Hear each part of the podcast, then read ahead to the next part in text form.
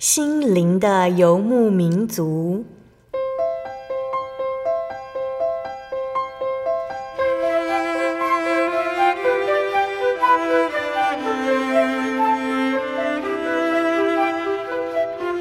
在这个谁都不管谁的后现代社会里，每个人的心灵都是游牧民族。成长的过程就是寻找的过程。每一颗漂泊的心灵，其实都在寻找生命的绿洲。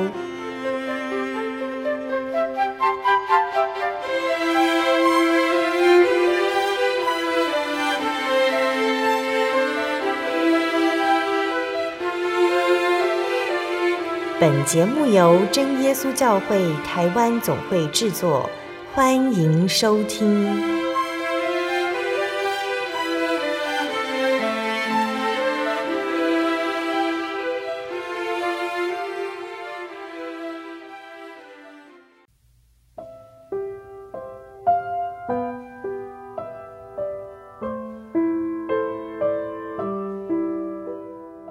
Hello，所有在空中的听众朋友们，大家平安，欢迎收听心灵的游牧民族，我是贝贝，很高兴今天能够在空中和大家见面哦。大家这个星期过得愉快吗？在节目要开始之前，贝贝要来和听众朋友们分享一句圣经经节，那是记载在圣经的以西结书二十二章十三节。耶和华的灵在那里降在我身上，他对我说。你起来往平原去，我要在那里和你说话。亲爱的听众朋友们，当我们决心倾听神，往往不晓得他会说什么。神吩咐先知以西结去做许多奇怪的事情，例如侧躺三百九十天，然后换边再侧躺四十天。以西结知道要安静等候神，因此他什么都没问。最后，神向他显现了许多美好的事物，见证了神的大能。当我们倾听神的声音，往往不晓得会听见什么，也不知道得等多久。神在寻找愿意倾听并且照他吩咐行事的人，无论他的吩咐在当下感觉有多荒谬，也会照着去做。亲爱的听众朋友们，我们觉得，如果神对我们说话，我们会听见吗？神对我们说话，不一定真的是耳边突然有一个声音在说话，有的时候是透过身旁的朋友、家人的口来对我们诉说。我们知道吗？我们知道如何等候神吗？或许这是我们该去思考的。所以，愿我们可以这样子向耶稣祷告：亲爱的主，我真心希望你对我说话时，我能听见。并且预备好去做你所吩咐的事情，请帮助我每天更认识你一些，好在你对我说话的时候，我能听出来是你。当你吩咐我去做什么时，我不会害怕。阿门。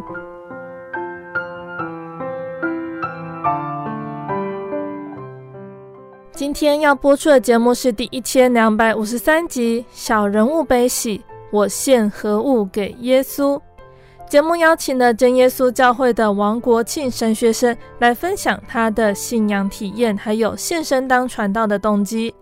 那国庆大哥从小在教会中成长，生活和教会密不可分。那他发现哦，生活虽然平凡，却可以看见神不平凡的带领和看顾。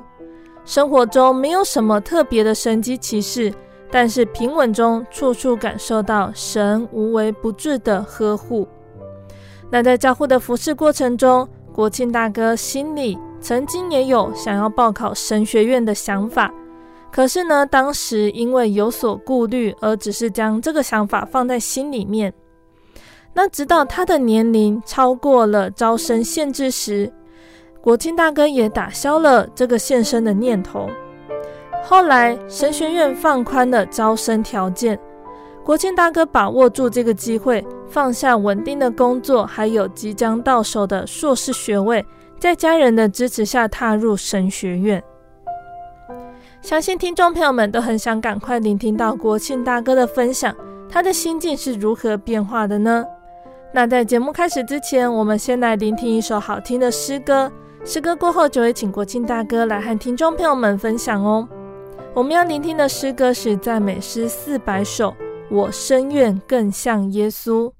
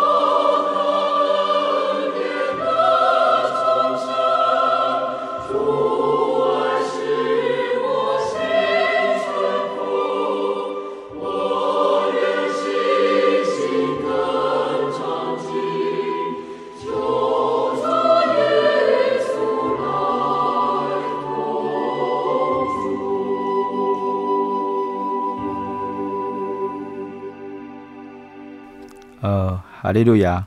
各位听众朋友啊，大家好，大家平安啊！感谢神啊，让小弟啊有这个机会啊跟大家分享啊，小弟来读神学院的啊这一个历程哦。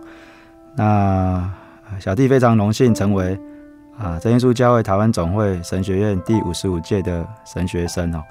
那如经上记着说，啊人筹算自己的道路。那唯有耶和华指引他的脚步啊，在这几年当中啊，总是没有啊机会来报考神学院。那因为年纪已经超过了四十岁，但是神的安排总是美好的。啊，人怎能知道自己的路呢？啊，但是神却照他的意思成就在每一个时刻之间。那也让小弟啊有一个啊思考学习的机会。感谢神的安排哦，可以邀请国庆大哥到节目上分享见证，还有献身的原因。我们想先请国庆大哥分享家族的信仰情况。呃，小弟是啊，从小就是在啊教会长大的孩子哦。那我的阿妈跟阿祖他们是清水教会呃第一梯次啊洗礼的一个信徒。嗯哼。那所以如果用信仰的啊这一个。呃，几代几代，那小弟是属于第四代。嗯哼，从小就是在教会长大，嗯、那也参加宗教教育啊，各种的服饰等等这些。嗯哼，那在教会成长的小孩，都会在成长的历程中去学习到建立自己的信仰，不会觉得这个神是爸爸妈妈的神而已。那国庆大哥可以和我们分享。当初是如何建立自己的信仰，觉得耶稣是自己的神呢？呃，小弟从小在教会长大，嗯、所以呃，教会的任何一个角落都是小弟戏耍的地方。嗯，那其实呃，从小被带去洗礼啊，其实我也跟一般从小在教会长大的信徒其实是一样的哈。嗯，啊，总是因为父母亲对孩子的爱，然后让他在教会这样子来成长，那成为耶稣基督的儿女。那小弟呃的信仰的建立，应该是说，呃，在国小啊，在呃四五年级那时候，那因为那一段时间啊、呃，对小弟在信仰上有一个非常深刻的体验，那就是啊、呃，魔鬼啊会在晚上来做工，嗯、也就是附身呃在我的身上。那那时候呃，印象最深刻是呃台湾。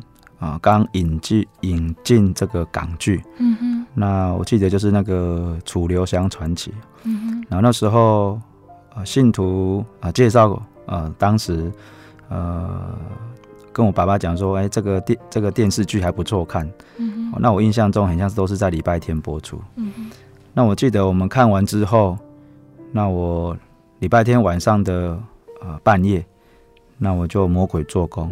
那魔鬼就附身在我的身上。那过去我的家庭，爸爸是在做呃牛奶的经销商，嗯、所以我们家的一楼堆满了牛奶。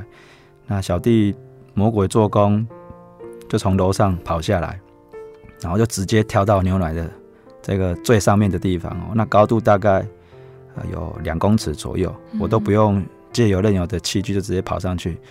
那当时听爸爸妈妈的。这个叙述说，我好像一只猴子一样，嗯，好，但是脸是漆白的，那身体是发冰冷的，嗯、那我就那边在那边跑来跑去，跑来跑去，然后也不自主的喊着说：“爸爸妈妈救我！”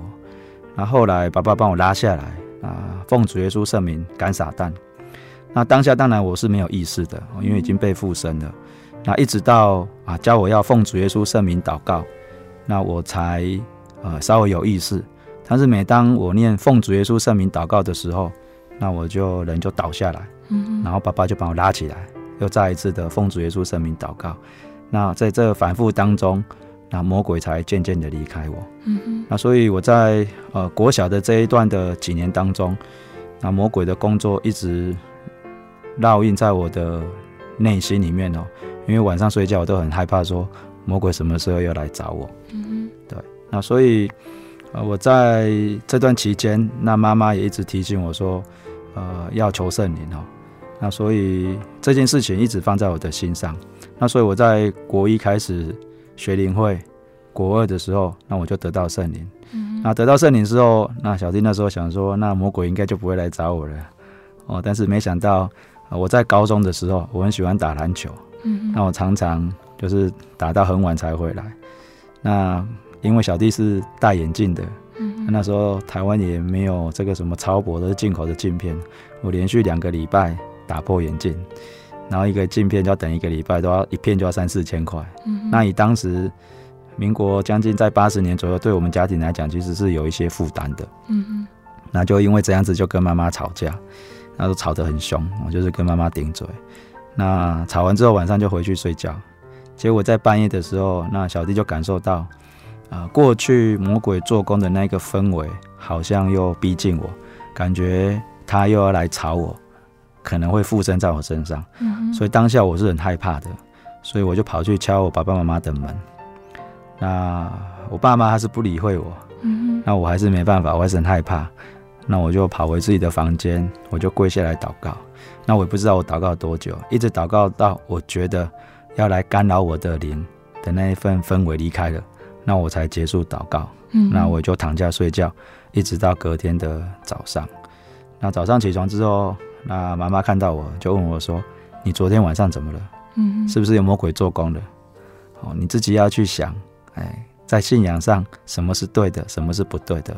那其实，在小弟自己内心也很清楚哈，呃，跟妈妈之间严重的冲突跟顶嘴。”啊，其实也是神在提醒我这一份信仰上应该更加的谨慎。嗯哼，那也因为国小到高中这一段的体验，那也让小弟有时候在面对呃后来的工作，其实都有一个呃比较人家讲的比较胆小了啊，就是说，呃，宁愿选择教会，宁愿选择信仰，也不愿意来选择啊这一个啊工作上的一个啊方便性这样子。嗯嗯。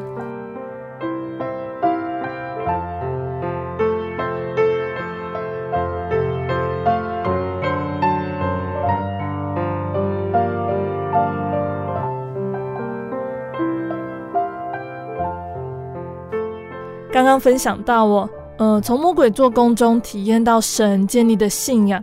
那在出社会之后，国庆大哥也开始投入教会圣工。可以分享国庆大哥在参与圣工的时候有什么样的体验，或者是在信仰上有所学习的地方？呃，小弟在民国一百零二年期间，那接了教会的呃负责人。嗯。那那时候。有一天，传道忽然来跟我讲，因为我接当时教会的教牧负责人是在一百年开始，嗯，那一百零二年其实已经啊准备要卸任了，因为隔年度啊就卸任，嗯，那传道就问小弟一件事情，就说：“欸，你会不会失业？”那时候其实我觉得非常的无厘头，摸不着头绪，因为传道在问我这个，因为当下其实我工作很很平顺啊，那我也在公司里面当主管。那工作的安排各方面其实都很上轨道，那都不需要自己特别去担心。那传道又再一次补充说，我讲的失业是说，你当负责人卸任之后，那在服饰上会不会失业？嗯嗯。所以啊，这时候我就很清楚的来明白，那传道人告诉我的这一件事情哦。那所以当下啊，我也因为这样子，那我就开始。啊，接受其他圣工的安排，嗯，包含一些啊引导员的训练啊。那过去不曾去参加啊清教主的教员讲习的时候，那也因为这个时间有空闲就去参加。嗯嗯。那最大就是后来啊协助啊这个宣道处来办理生命体验营的工作。嗯。啊，所以在这一个体验营的工作当中啊，不只看到了啊教会青年的服饰，那也让自己在信仰当中。那有更深刻的一个体验，那与学习。嗯哼，在这个营队的协助上啊，其实啊，在一百零三年啊，员林教会啊来举开一个全能小 Doctor 的一个呃国小的营队。嗯哼，那当然我们的课程当中就是以圣经啊耶稣行神迹的故事为主轴。那是三天的营队活动，嗯，那主要招收我们啊教会还有社区的一个孩子来参与，那也希望借由圣经的这个生命故事啊，能够让我们的孩子也能够来认识生命，嗯，然后让生命来影响生命。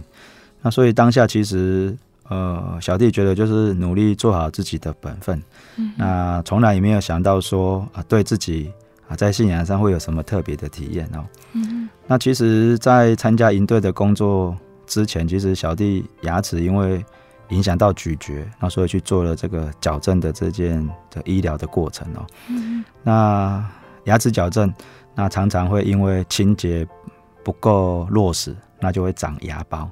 嗯。那这件事情也在自己当下的那几年当中，其实是非常的平常哦，就是自己如果偷懒，那就会长牙包。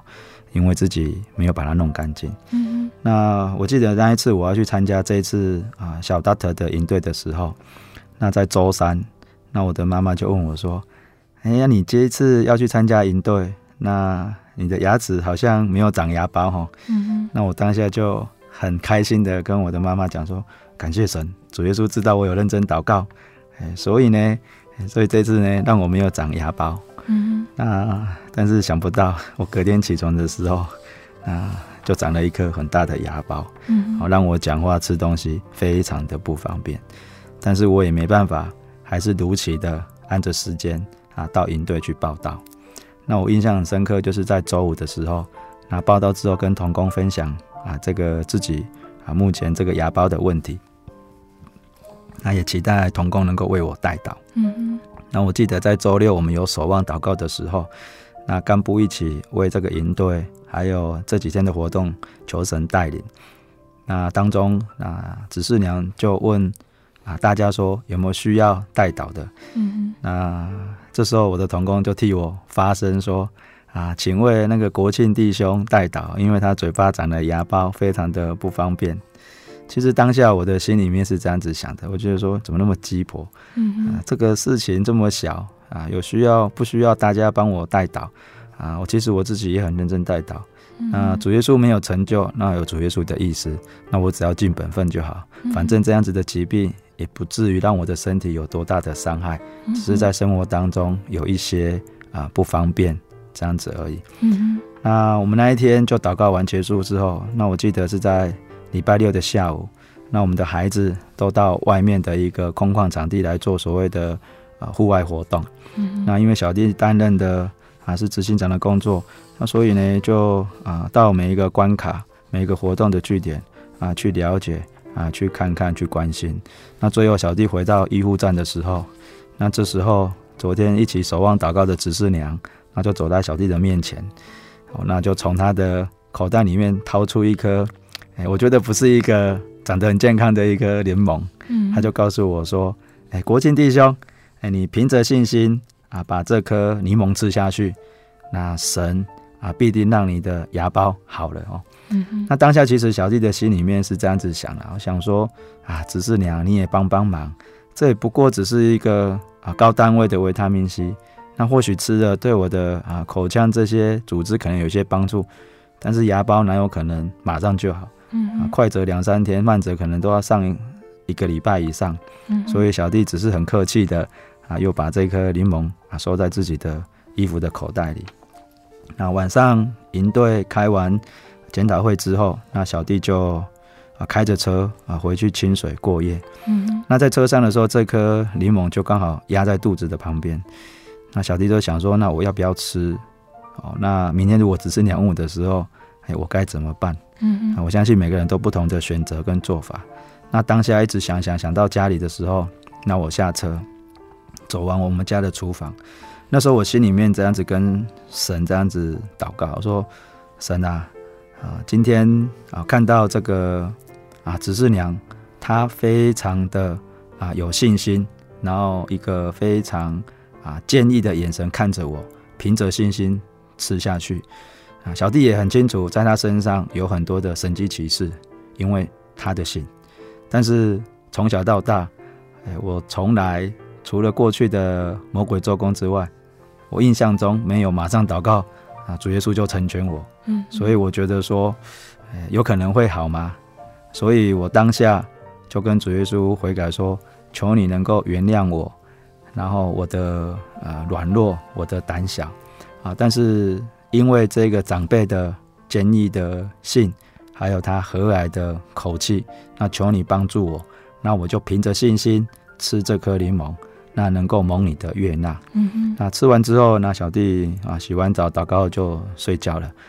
那早上一起床，小弟第一件事情就是用舌头去碰我那一颗牙包。嗯。啊，想不到那颗牙包已经变成是平的，而不是凸的。我当下小弟很激动啊，就叫起了太太说：“我的芽孢好了。”哦，那他好像还摸不着头绪。嗯。那我还是依然回到营队去报道，那开始当天的工作。那一直到晚上。啊，一直在想说要不要跟大家分享哦，哦但是圣灵里面一直提醒我说，还是要跟大家分享。那我就当下跟大家分享了这样子的见证。那也想不到是跟这次营队全能小 Dot 的这个主题啊，就这样子来相符。那这也是让小弟在参与这样子的服饰当中啊，得到意外的恩典。那也能够在这当中跟同工分享。那我们的神是全能的神，我们不要因为。小小的疾病，我们就不愿意向神祈求。其实从小的疾病当中，我们就可以建立我们与神之间的关系。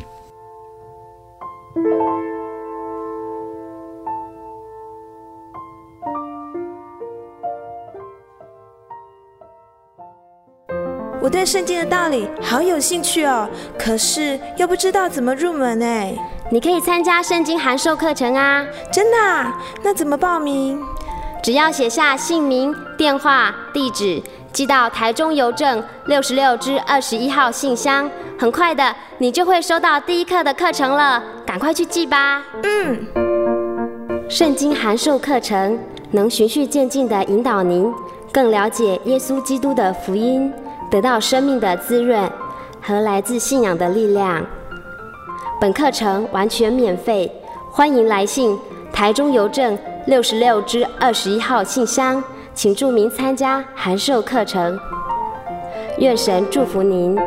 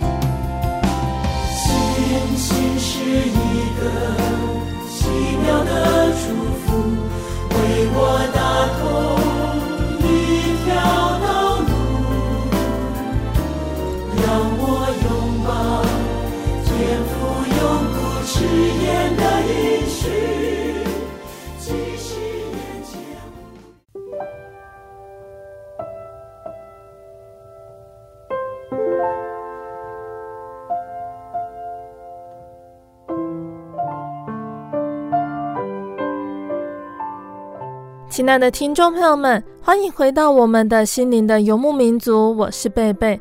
今天播出的节目是第一千两百五十三集《小人物悲喜》，我献何物给耶稣？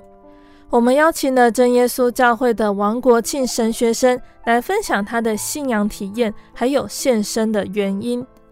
节目的上半段，国庆大哥分享到他从小到大在教会成长，还有分享到对神的体验。节目的下半段，国庆大概还要继续和我们分享他决定现身报考神学院的心路历程。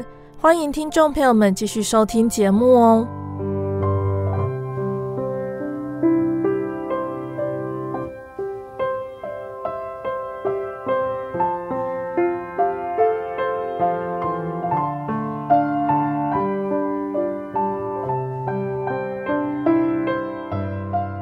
上半段节目的最后呢，国庆大哥分享到他在参与圣工时体验到很多神的恩典，像是上半段节目最后说到的，去参加体验营的活动，那那次原本主题设计呢，就是要让小朋友体验耶稣是大能的医生。但是国庆大哥却在参加体验营时，真正认识神的大能。那接下来我们要请国庆大哥分享哦，报考神学院的动机。国庆大哥之前有想要报考神学院的想法吗？诶，其实报考神学院这件事情，当然，诶，坦白讲，在我的人生当中，我自己并没有很明确的去规划了哦，嗯，只是想说啊，在教会长大，如果教会要安排的服饰。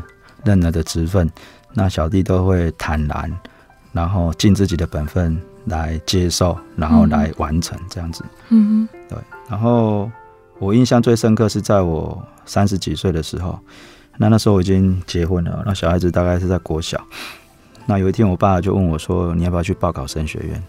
那其实那时候，其实我都有在教会啊，不管在宗教教育还是其他的教这个工作上都有参与。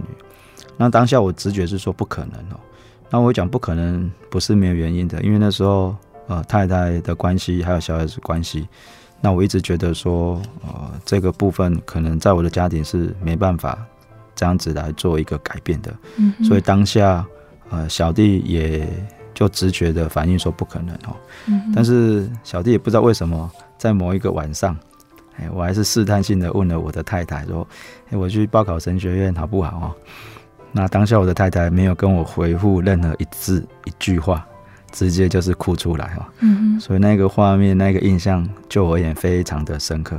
所以从那一时刻开始啊，我对于报考神学院这件事情其实就不列入在我的人生的规划当中。那后来啊，在郊区的安排的领会安息日领会，呃，包含有一些跟长职传道的互动当中，那有不少人也是在问说，那你可不可以？啊，愿不愿意来报考神学院？嗯，那加入专职的服饰哈。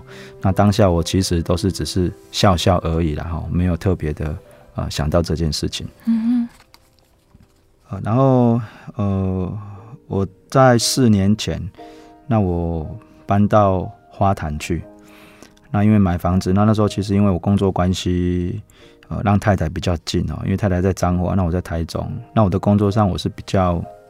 没有约束性，然后就是说我是弹性上下班。嗯、那太太的工作是比较那种朝八晚五的一种公司制度。嗯，那，所以考量到太太的关系，那搬到啊彰化花坛这个地方。那那时候搬去之后，那我们全家啊，包含小弟啊、太太还有孩子，在生活在信仰上啊，其实啊都开始学习独立哈。那尤其小弟从一百零四年开始，因为公司业务关系，那必须要到海外去啊，也、呃、说出差。那所以短则一个礼拜，长则将近两个礼拜，哦，那甚至更长，将近半个月，哦，到比较远的国家去。嗯。那所以在当下，其实就是呃，让自己还有家人都能够在生活跟信仰上独立啊。所以我记得呃，很多时候在安息的时候。那教会信徒都会关心啊，小弟，那就问我太太说：“你先生到哪边去了？”他说：“安息日呢，啊，这一天我先生是属于主耶稣的，哎，所以呢，哎，他开一台车，我开一台车，那每个人在教会的服饰上，那都尽自己的本分。”嗯哼。那我后来是在一百零八年的呃四月份哦，那小弟被安排到中南区去做安息日的领会。那当时中南区的传道也一同陪同前往，啊，只是我们在不同的教会。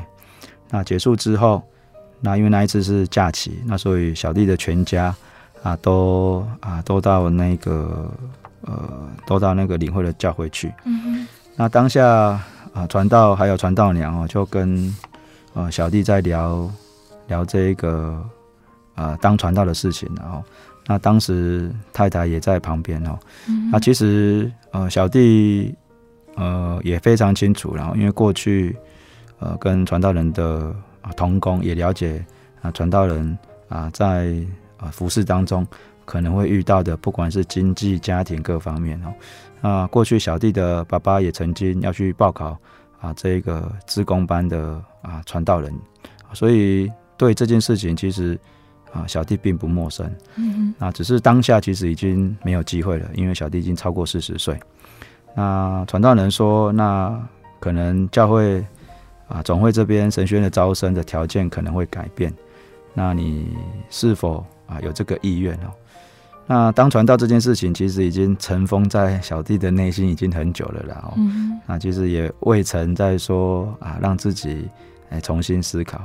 但是在这个当下，其实内心 就一直思考说，那如果有机会，那我是不是真的走向啊专职的啊这一个服饰啊？所以我们也因为这样子聊了之后，那就离开，那回到啊自己的啊岗位之后。那其实当下小弟并没有想到说我会特别，就是会因为这样子改变自己的生活，或真的走上啊这个专职啊。因为在一百零七年，小弟考上了研究所，已经为了自己职场上的升迁，然后再去读研当读书。嗯哼。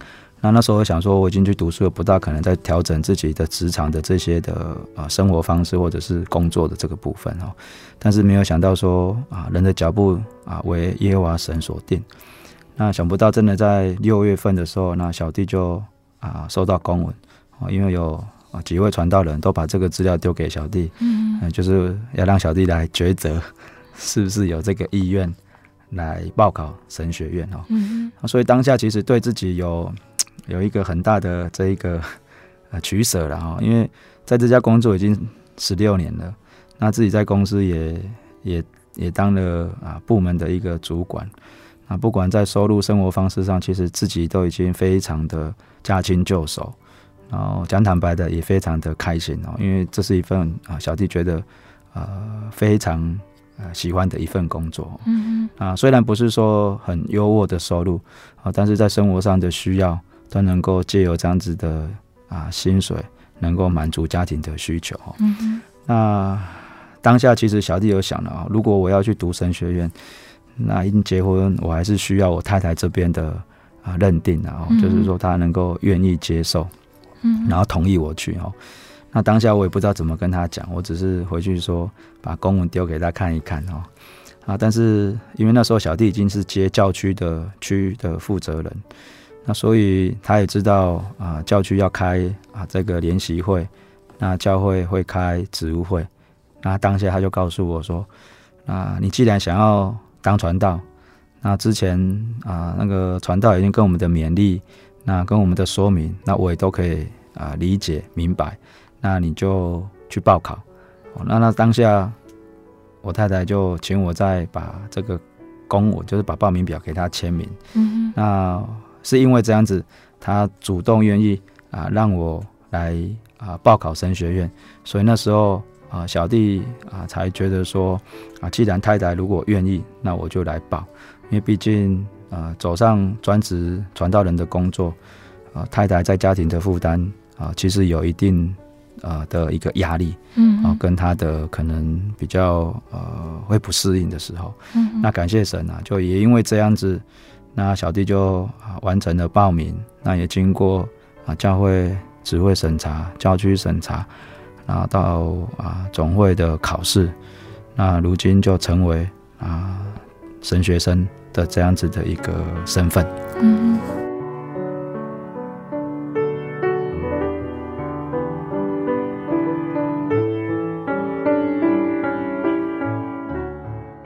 国建大哥去报考神学院，除了放弃现有的工作，其实也放弃了硕士班的学位。嗯，呃，其实我在呃一百零七年的时候，呃，有考上啊彰化师大的机电所。那其实我那时候是为了我未来在职场上要升迁，因为我再来就是要升副处长。嗯，那因为学业的关系，那就被搁置这样子。那那时候我想说，哎，我现在时间上允许。那其实，呃、欸，考研究所这件事，其实我觉得我个人啊，当然在职场上有一定的一个，那其实我有一个比较目的是比较大的目的是，呃，让妈妈完成心愿啊。嗯。为什么我这么讲啊？因为我弟弟也是研究所毕业，那那一年我跟我妹两个，我们都考上了研究所。哦，那如果我们用人的条件来看，就是哇，这孩子都是研究所，好像非常的 光荣哈。嗯。那当下其实。也有这样子的意味啊，但是小弟去读了一年，其实神学院这件事情就出现在小弟的眼前。嗯，那其实那时候很挣扎，包含我要报考的时候，有传道人说：“那你要不要读毕业之后，然后再来读神学院？”嗯，那当下小弟就问传道说：“那如果我读完，那神学院还有机会让我保留这样子的资格吗？还是说有这一个机会还可以来报名吗？”嗯，哦，那当下没有人可以告诉我。那所以当下小弟呃确定报考。然后考上之后，那小弟隔周就去办理啊公司上的啊这个离职的手续，还有啊硕士班的一个啊这个退学了。我其实我不是办休学，就直接退学，因为应该去读了神学院，应该就没有机会再去完成这个学业。嗯，啊，所以当时去找师长，还有在公司这个部分的时候，其实每个人都觉得非常的意外。那其实当下小弟也自己也很挣扎了。嗯，然后内心也很激动。那开车回去的时候，其实自己还流下眼泪，因为觉得说，哎，我真的要改变我的人生了。那到底未来这条路会怎样子？我真的也不知道啊。所以，呃，我就还一年就可以完成硕士班的学位啊，因为我已经跟老师都讨论好我的研究的相关的东西，还有论文的东西。嗯啊，但是因为我已经啊心智决定要来考神学院的。来当神学生，所以当下我就把硕士的这一个学业啊，就把它办理退学。嗯哼，那有的人会觉得哦，丈夫爸爸去当传道，家里好像少了一个支柱。但是国庆大哥也感受到有主耶稣在带领，帮你照顾这个家庭。哎，小弟报考神学院之后，其实，哎，在前半年，其实小弟还。蛮多的挣扎啦，我觉得这是因为我觉得，在家庭关系，其实我很重视我的家庭关系。我过去虽然说我搬家到啊彰化区，我每个礼拜三会固定啊回去啊清水跟爸爸妈妈吃饭聊聊天，那甚至参加晚间聚会，然后我再回去。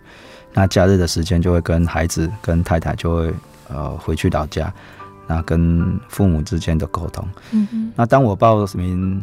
呃，要去报神学院的时候，那我妈妈其实她蛮蛮，其实她是不支持的啦。讲坦白，她是不支持的，因为她觉得说当传道真的很辛苦。然后太太就变成说她要自己独当一面。嗯，哦，她说那我老人家反正，呃，两个在一起又没差。哇，哦，你们年轻人自己的生活可能就会不一样。那所以我妈妈啊，她就讲说，她晚上梦到说。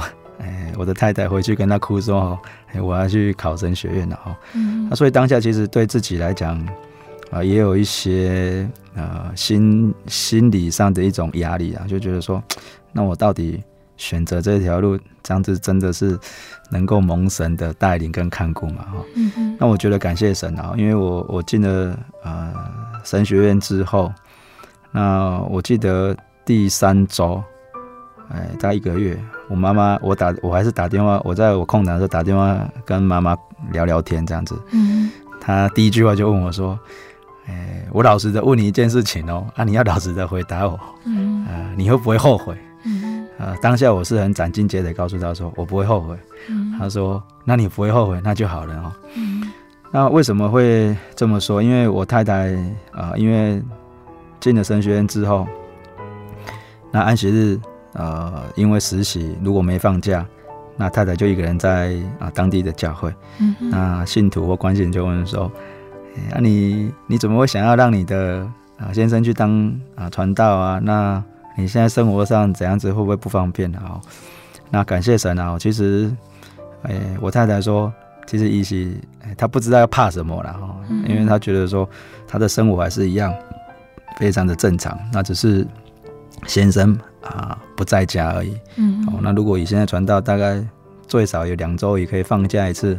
哦，那所以他觉得说，他这样子的生活，他还可以是可以适应的啊。嗯，那只是可能在经济上，我们都跟孩子讲说，啊，爸爸现在去当传道了。哦，所以我们的生活上，哎，可能要稍微调整一下。哦，不能想要做什么就能够做什么这样子。哦，那大概是目前呃家庭的部分。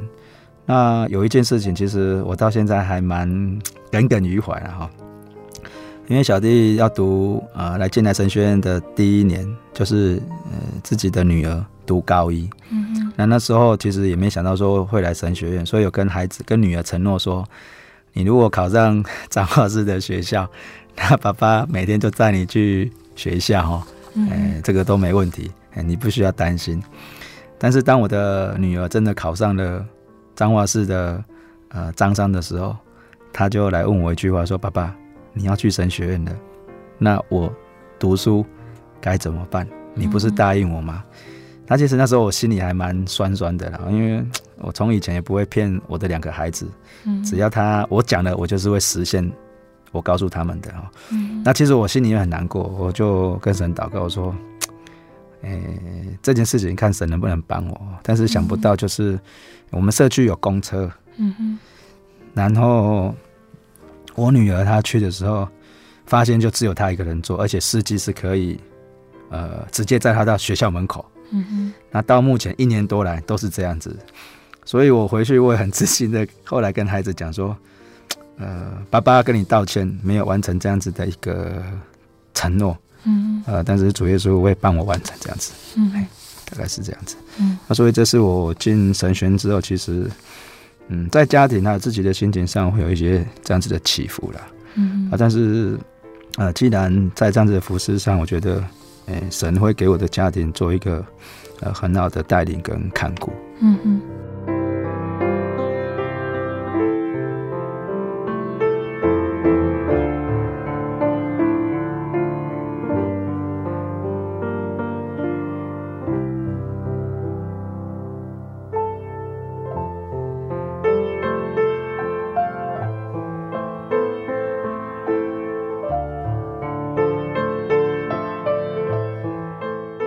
感谢神的带领，国庆大哥和我们分享了他美好的见证，还有献身的原因。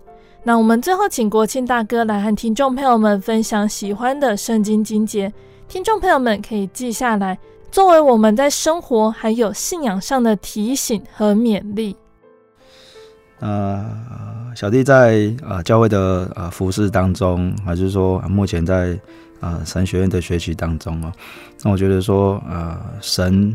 啊，总是在我们的信仰生活当中来引导带领我们。那只是我们自己啊，对神之间的关系啊，又是如何？那小弟啊，从过去啊的信仰的啊生活啊工作婚姻，那其实小弟在信仰上都抱持着一种比较胆小了，就是说，当我面对抉择的时候，那我会选择信仰。那我会愿意委屈，那因为啊，小弟很喜欢啊诗篇一百三十一篇第一节啊，这边是大卫作诗说啊，耶和华，我的心不狂傲，我的眼不高大，重大和猜不透的事，我不敢心。那在这边啊，小弟会觉得啊，其实我们人很多时候因为自己的成就，因为自己的经历，我们会觉得我们跟人家不一样。那不知不觉当中，我们可能就变成啊自大了，甚至我们骄傲了啊。但是啊，从信仰当中啊的体验跟学习跟经历当中，我们可以发现啊，其实有很多事情我们是不知道的。其实有很多重大的事情，我们都要顺服神啊。所以在啊小弟啊进神学院啊的这一个事情上啊，小弟就交托于神。那求神来带领啊，因为未来的人生如何，那我们都不知道。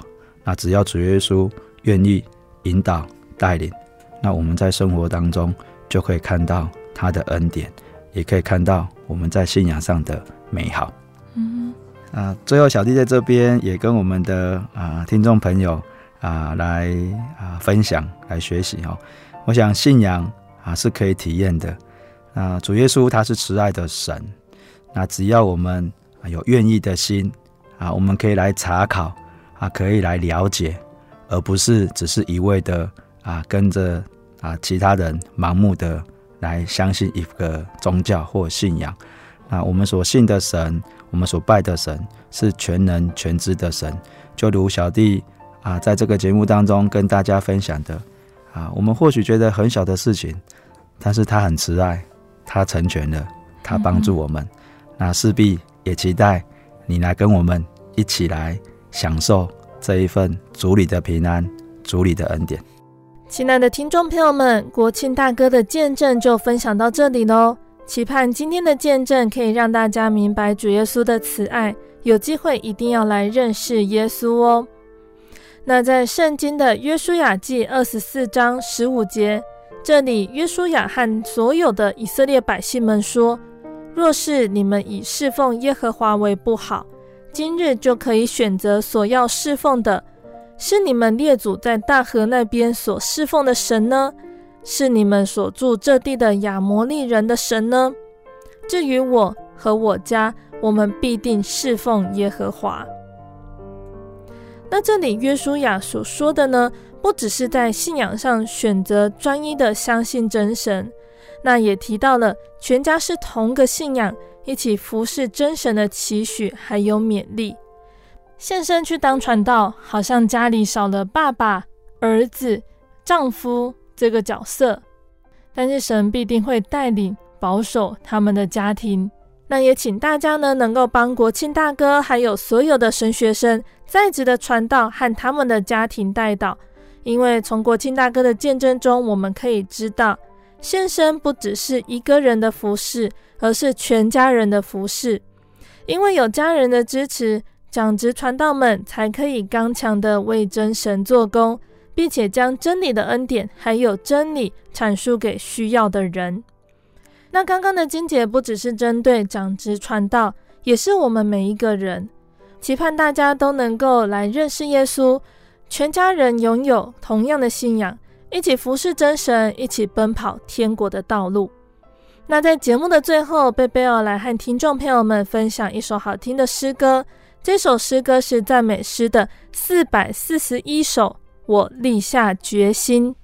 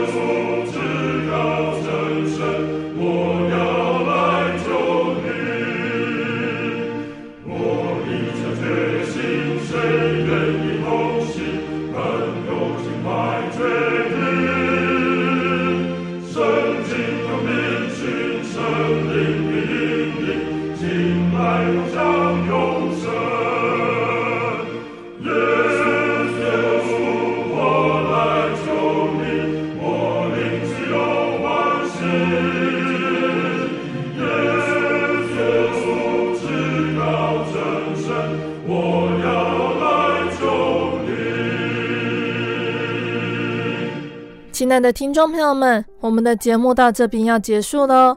如果你喜欢今天的节目，欢迎来信索取节目 CD。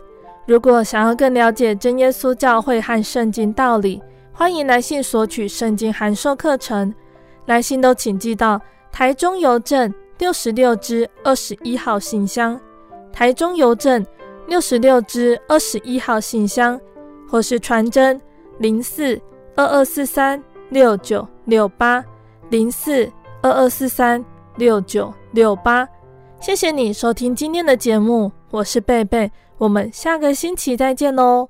我的心是一只鸟，飞行介于黄昏与破晓，阳光下。